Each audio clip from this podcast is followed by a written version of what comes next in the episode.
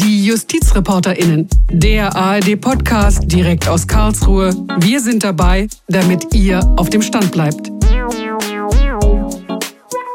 Da sind wir wieder mit einer neuen Ausgabe von Die JustizreporterInnen. Mein Name ist Christoph Kehlbach. Bei mir im Studio heute ist meine Kollegin Kerstin Anaba. Hallo Kerstin. Hallo. Kerstin, der Sommer ist da. Das Wetter spielt jetzt langsam auch so mit. Ein bisschen verrückt auch, wenn man sich so die Wetterkapriolen der letzten Tage anschaut. Aber je nach Bundesland muss man doch sagen, die Sommerferien stehen vor der Tür. Reisen sind wieder möglich und ich glaube, am liebsten würden wir alle so ziemlich gerne jetzt mal unsere Koffer packen und einfach mal raus. Einigermaßen gut geht das im Moment, trotz Corona. Und wir wollen uns heute mit dem Reiserecht auseinandersetzen. Ein spannendes Thema, denn in Zeiten von Corona ist das Reisen nicht so, wie es immer war. Das stimmt, das ist alles nicht so einfach. Genau, wir versuchen uns ein bisschen durch den Dschungel der verschiedenen Vorschriften zu bewegen und unseren Zuhörern und Zuhörerinnen ein bisschen Rat und Tat zur Seite zu geben und eine Hilfestellung zu geben. Lass uns mal gucken, was aktuell so ein bisschen das Thema Reiserecht beherrscht. Wir haben einigermaßen niedrige Inzidenzzahlen. Richtig. Immer mehr Leute sind geimpft, aber es gibt die Delta-Variante, die sich breit macht die man nicht so genau einschätzen kann. Das ist so das Spannungsfeld, in dem wir uns bewegen. Genau, und wichtig ist eben auch nochmal ganz klarzustellen, wir unterhalten uns über Regeln, die im Moment gelten. Stand Richtig, jetzt. Ja das ist nochmal wichtig, denn das kann sich alles ändern. Das kann ganz schnell gehen. Ne? Also wir haben jetzt Anfang Juli, wir zeichnen diese Sendung jetzt auf. Und wie wir wissen, je nachdem, wie sich die Inzidenzzahlen entwickeln, wie die Politik reagiert auf den Fortgang der Pandemie, kann das bald schon alles anders aussehen. Aber Stand jetzt wollen wir mal draufschauen. Es geht vor allem zu Beginn um drei Begriffe, drei Einstufungen von möglichen Reisegebieten, die für Reisende eine gewisse Auswirkung haben. Vielleicht äh, fassen wir da mal ganz kurz zusammen. Es gibt das klassische Risikogebiet, es gibt das Hochinzidenzgebiet und es gibt das Virusvariantengebiet. Hilf genau. uns kurz, was bedeutet das? Fangen wir vorne an beim normalen Risikogebiet. Genau, das sozusagen einfache Risikogebiet. Vom einfachen Risikogebiet spricht man, wenn die sieben Tage Inzidenz über 50 ist. Wenn man so will, wenn also ein erhöhtes Risiko besteht für eine Infektion, das wird immer in zwei Schritten geprüft, eben einmal Inzidenz, dann aber auch gibt es Gründe für eine andere Einstufung, zum Beispiel Hygieneregeln vor Ort, Tests, verlässliche Informationen von den Staaten. Ist dem nicht der Fall, dann bleibt das dabei bei der Einstufung als einfaches Risikogebiet. Und zurzeit gelten sowohl die Türkei als auch Regionen in Irland, Schweden, Spanien, Kroatien als einfache Risikogebiete und auch Mexiko. Das kann kann sich aber wirklich sehr schnell ändern. Also Stand jetzt sind das so Beispiele für einfache Risikogebiete. Die einfachen Risikogebiete. Die nächste Stufe, die zweite Stufe, die sind die Hochinzidenzgebiete, also eine besonders hohe Inzidenz spielt da eine Rolle, nehme ich an? Genau, da prüft man auch wieder in zwei Schritten. Und zwar einmal wird wieder die Sieben-Tage-Inzidenz geprüft. Ist die über 200, dann spricht man von einem Hochinzidenzgebiet. Zweiter Schritt ist, wie vorher auch schon genannt, gibt es Gründe für eine andere Einstufung. Wenn nicht, bleibt es dabei. Und im Moment gilt Tunesien, Peru, aber auch die Seychellen zum Beispiel als Hochinzidenzgebiet. Okay, also das ist dann die zweite Stufe und dann machen wir den Deckel auch noch zu und sagen, was ist das Virusvariantengebiet? Das ist dann die dritte Stufe. Was bedeutet das? Genau, das ist sozusagen die gefährlichste Stufe, wenn man so will. Ja. Ja. Da geht es einfach darum, gibt es in diesem Gebiet Varianten des Virus, die in Deutschland noch nicht so verbreitet sind, die aber als besonders gefährlich gelten, zum Beispiel wegen einer hohen Ansteckungsgefahr, wegen besonders schweren Erkrankungsverläufen. Dann spricht man vom Virusvariantengebiet und da ist jetzt zum Beispiel eingeordnet Portugal, Großbritannien, aber auch Russland oder Brasilien. Genau, also die Delta-Variante ist zum Beispiel eine dieser Varianten, genau, die da genau. ähm, eine Rolle spielen kann. Großbritannien, das haben wir auch gemerkt bei der Fußball-Europameisterschaft Deutschland gegen England dort in London wurde das Spiel ausgetragen mit ungünstigem Ergebnis. In allen erdenklichen Richtungen. Wer legt denn das fest, was ein Hochrisikogebiet ist oder was ein Virusvariantengebiet ist oder was eben gar nicht als Risiko gilt? Ähm, wer entscheidet das? Also festgelegt wird das vom Auswärtigen Amt, dem Bundesministerium für Gesundheit und dem Bundesministerium des Innern. Ähm, nachzulesen ist das immer aktuell auf der Liste beim RKI. Und das ist auch ganz, ganz wichtig, weil sich die Einstufung jederzeit ändern kann. Sollte man wirklich, wenn man verreisen will oder eben auch zurückreist, wirklich öfters auf die Seite gucken und das immer wieder aktuell prüfen, wie das Reisegebiet eingeordnet ist. Also das ist der ganz erste wichtige Tipp für Reisende, wer Urlaub machen möchte Schaut euch das an. Was sagen da eben diese entsprechenden offiziellen Stellen dazu? Wie ist das mit eurem Reisegebiet aktuell bestellt? Also eine ganz wichtige Einstufung. Warum diese Einstufung so wichtig ist, das müssen wir noch klären. Also diese unterschiedlichen Stufen äh, bringen ja auch unterschiedliche Konsequenzen mit sich. Was genau. bedeutet das? Lass uns wieder ruhig vorne anfangen. Äh, das klassische Risikogebiet, die erste Stufe, die da genannt ist. Was müssen Reisende da berücksichtigen? Genau, also man, man kann es eigentlich so ein bisschen aufsplitten. Fangen wir mal an mit der Einreiseanmeldung.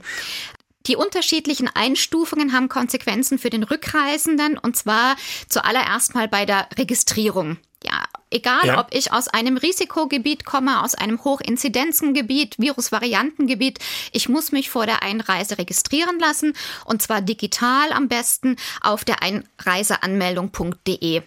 Und das ist, um es nochmal klar zu machen, das ist die Rückreise, wenn man so will, nach Deutschland, wenn genau. man von dort zurück nach Deutschland wieder einreist. Genau, äh, da geht es wirklich jetzt um die Einreise nach Deutschland.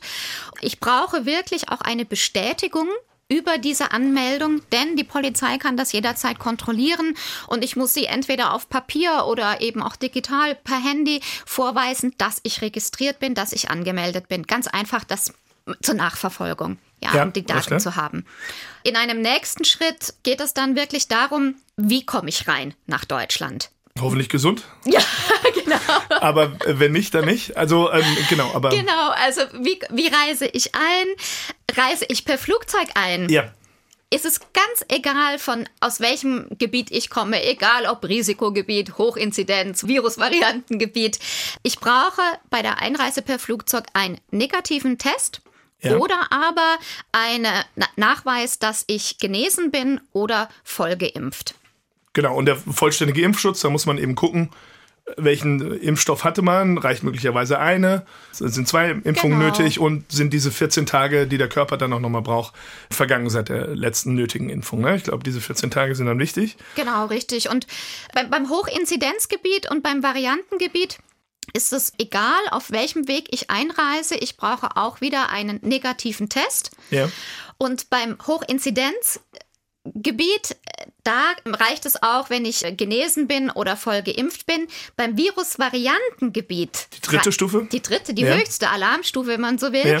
reicht das nicht aus. Da brauche ich wirklich einen negativen Test. Da ist es ganz wurscht, ob ich geimpft bin oder genesen oder was auch immer. Ich brauche bei einer Einreise ein negatives Testergebnis, das ich vorweisen kann. Äh, genau, also da sind dann die Geimpften und Genesenen gerade nicht gleichgestellt, denjenigen, die äh, negativ getestet sind, sondern der negative Test, der ist äh, wichtig.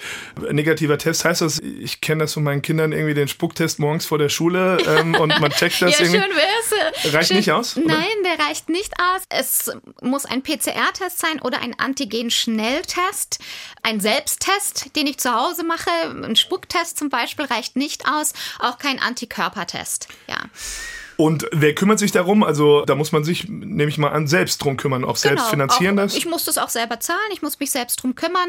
Und wie gesagt, das muss vor der Einreise nach Deutschland passieren.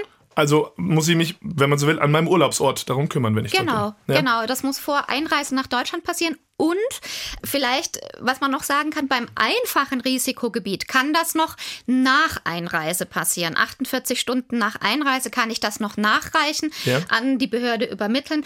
Aber ich muss es auf jeden Fall nachweisen können. Und wenn du sagst, beim einfachen Risikogebiet geht das innerhalb von 48 Stunden nach Einreise? Wo geht es dann nicht? Ist da wieder das Virusvariantengebiet? Genau, bei der Hochinzidenz, beim Hochinzidenzgebiet und Virusvariantengebiet muss es vor Einreise passieren. Also ähm, definitiv während des Urlaubs muss ich mir den Test genau. beschaffen genau. und sagen, sonst komme ja. ich nicht zurück nach Deutschland. Genau. Okay. Wer muss sich denn testen lassen? Nur Erwachsene? Nein, auch Kinder mit Vollendung des sechsten Lebensjahres. Kommt natürlich darauf an, wie alt die Kinder sind. Sind sie 16? Sind sie schon voll geimpft? Kann man da natürlich auch wieder Ausnahmen machen, dass man sagt, okay, sie brauchen jetzt kein negatives Testergebnis, weil sie den vollen Impfschutz haben oder sie sind genesen. Aber man kann festhalten, ab dem sechsten Lebensjahr besteht eine Nachweispflicht. Genau, und Vollendung des sechsten Lebensjahres, also ab dem sechsten Geburtstag. Ne? Ich äh, mhm. muss dann auch immer mir das nochmal so vorhalten. Genau, das sechste Lebensjahr hat man vollendet, wenn man sechs geworden ist. Für die Kinder gilt das dann. Ein anderer Punkt, der neben solchen Testpflichten wichtig ist, ist das Thema Quarantäne. Wie oh, sieht ja. es da aus? Wir haben schon mal in diesem Podcast drüber gesprochen, woher das Wort kommt. Weißt du es noch? Nein. Also es, es, es, war, du warst auch nicht dabei. Mit dem Kollegen Michael Nordert habe ich das gehört. Das kommt aus dem Französischen von 40, weil es früher 40 Tage waren, in denen zum Beispiel Seereisende was sich eben in Isolation begeben mussten, daher die, die Quarantäne von Caron. Oh, wieder was gelernt. Wieder Mensch. was gelernt, genau. Also, wie sieht's aus für Rückreisende, die zurück nach Deutschland wollen nach dem Urlaub jetzt in diesem Sommer 2021? Wer muss wann in Quarantäne? Also 40 Tage sind schon mal nicht, das ist die gute Glück, Nachricht. Glück gehabt, ja, super. Aber auch hier gibt es natürlich wieder Unterschiede. Wer aus einem einfachen Risikogebiet einreist, der muss 10 Tage in Quarantäne. Außer er kann nachweisen, er ist genesen, er hat den Vollschutz oder er hat einen negativen Test. In dem Moment, wo das der Behörde übermittelt wurde, kann ich mich sozusagen freitesten aus der Quarantäne. Mhm, und kann sagen, jetzt ist dann kein Grund mehr für die Quarantäne. Genau, da. genau. genau. Mhm. Und beim Hochinzidenzgebiet kann die Quarantäne auch früher beendet werden, allerdings erst nach fünf Tagen. Da kann ich erst nach fünf Tagen mich sozusagen freitesten. Ausnahme natürlich wieder Genesene oder voll Geimpfte, die müssen nicht in Quarantäne.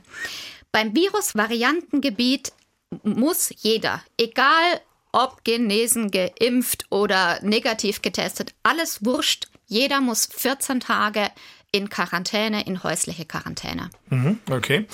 Jetzt haben wir vorhin gesagt, das kann sich schnell ändern. Man muss immer gucken, was machen da die zuständigen Stellen, die zuständigen Ministerien.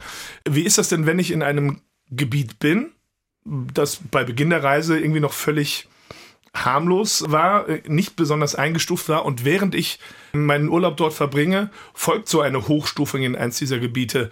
Muss ich dann trotzdem diese ganze, ich nenne es jetzt mal salopp Ochsentour irgendwie durchmachen oder Muss bin ich, ich davon befreit? Nein, weil maßgeblich ist ja immer der Zeitpunkt der Einreise. Sprich der Rückreise nach genau, Deutschland. Der Rückreise, also der Einreise nach Deutschland, der ja. Rückreise. Das heißt, ich muss schauen, was gilt in dem Moment. Das ist ja vielleicht auch vielen Portugal-Urlaubern passiert. Ja, die sind nach Portugal gereist. Dort wurde es dann zum Virus-Variantengebiet erklärt. Jetzt kürzlich, genau. Genau, ja. erst kürzlich. Und es gilt dann wirklich das, was bei der Einreise sozusagen erklärt wird, das gilt.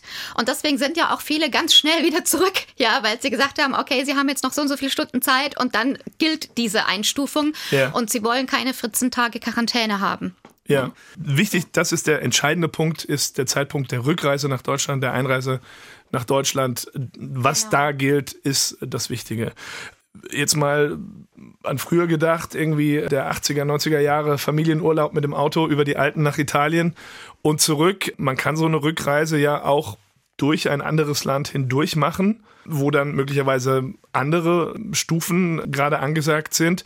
Was bedeutet das, wenn ich, sagen wir zum Beispiel von Italien über Österreich oder über die Schweiz nach Deutschland zurückfahre mit dem Auto? Inwiefern muss ich dann äh, beherzigen, was zum Beispiel in so einem anderen Land, äh, in Österreich oder in der Schweiz gilt? Also wenn ich wirklich nur durchreise, ja, dann ja. gilt das alles nicht. Wenn ich aber irgendwo einen Zwischenaufenthalt habe, einen Zwischenstopp, dann gilt wieder, je nachdem, wie dieses Land, wo ich den Zwischenstopp gemacht habe, eingestuft ist. Genau, es geht also jetzt nicht dann um die Buchung, wo ich den Großteil irgendwie verbracht habe, sondern genau. gibt es eine bestimmte Zeit oder äh, wird das gar nicht genannt? Irgendwie also in der Verordnung steht nur ohne Zwischenstopp. Stopp oder Zwischenaufenthalt. Wer eine Durchreise ohne Zwischenaufenthalt macht, für den gilt diese Absonderungspflicht, die Quarantäne nicht und auch die Anmeldepflicht nicht. Okay, genau. Also ist dann wahrscheinlich wirklich nur das direkte Durchfahren am besten irgendwie. Genau, ohne also wer auf Nummer sichern gehen will, durchfahren. Durchfahren, genau. Geht auch nicht bei jedem Land, aber Österreich und die Schweiz sind vielleicht so Kandidaten. Gut, prima, dann haben wir da ja schon mal ein paar Informationen zusammengetragen. Lass uns mal auch äh, reiserechtlich denken und serviceorientiert denken. Wie ist das denn, wenn ich eine Reise gebucht habe? Geld schon ausgegeben habe und bevor ich diese Reise antrete, merke ich schon, hoppla, das äh, wird kritisch. Wann kann ich da wie möglicherweise von der Reise zurücktreten und äh, das interessiert natürlich auch alle, muss ich trotzdem zahlen oder kriege ich mein Geld komplett zurück? Wichtig ist, da zum Beispiel auch immer wirklich auf das Auswärtige Amt zu schauen, gibt es offizielle Reisewarnungen. Ja. Und seit 1. Juli oder mit 1. Juli gibt das Auswärtige Amt offizielle Reisewarnungen nur noch für Hochinzidenzgebiete und Virusvariantengebiete aus. Für einfache Risikogebiete, davon wird abgeraten, dorthin zu reisen, aber es gibt keine offizielle Reisewarnung mehr.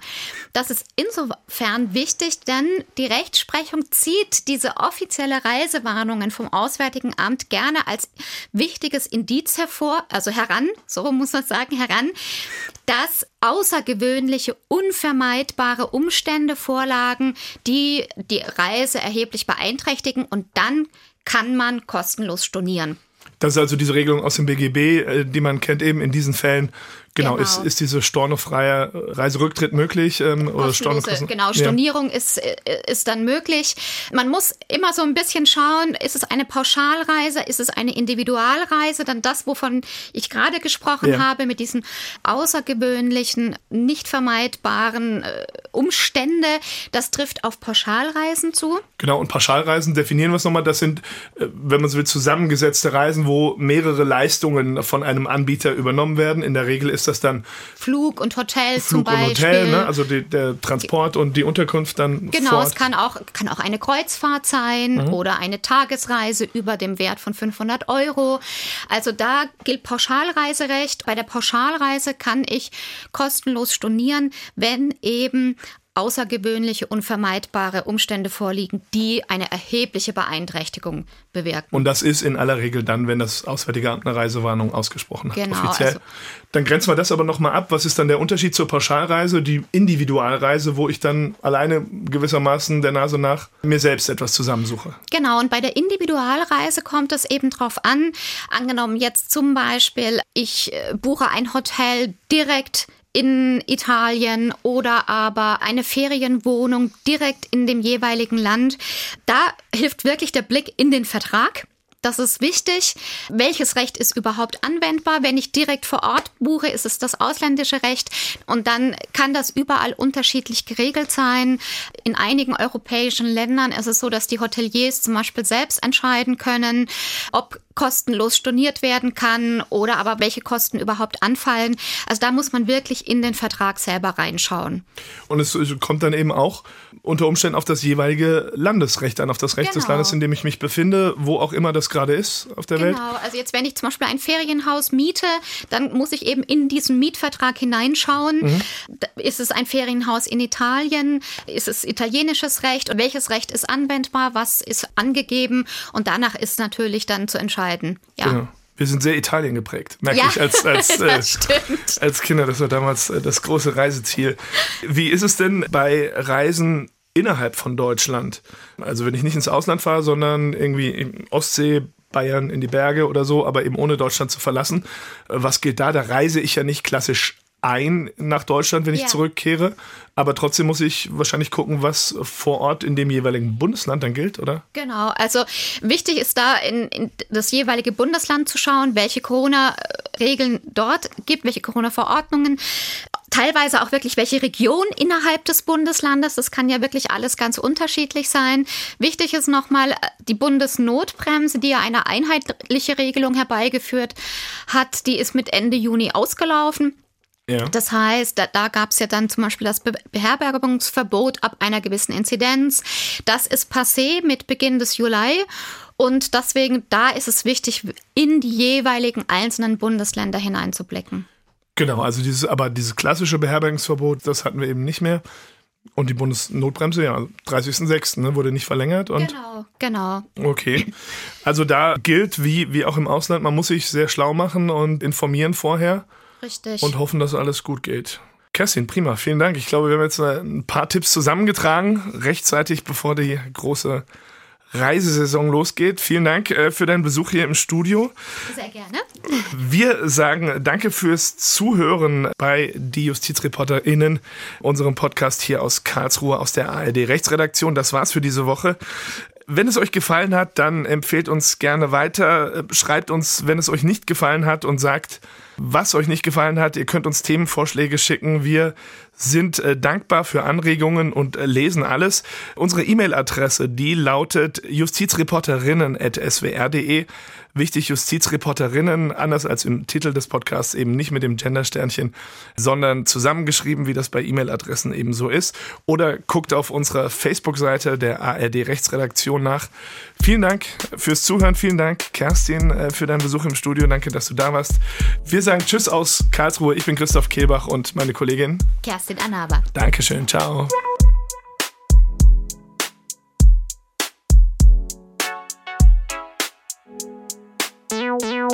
Meow.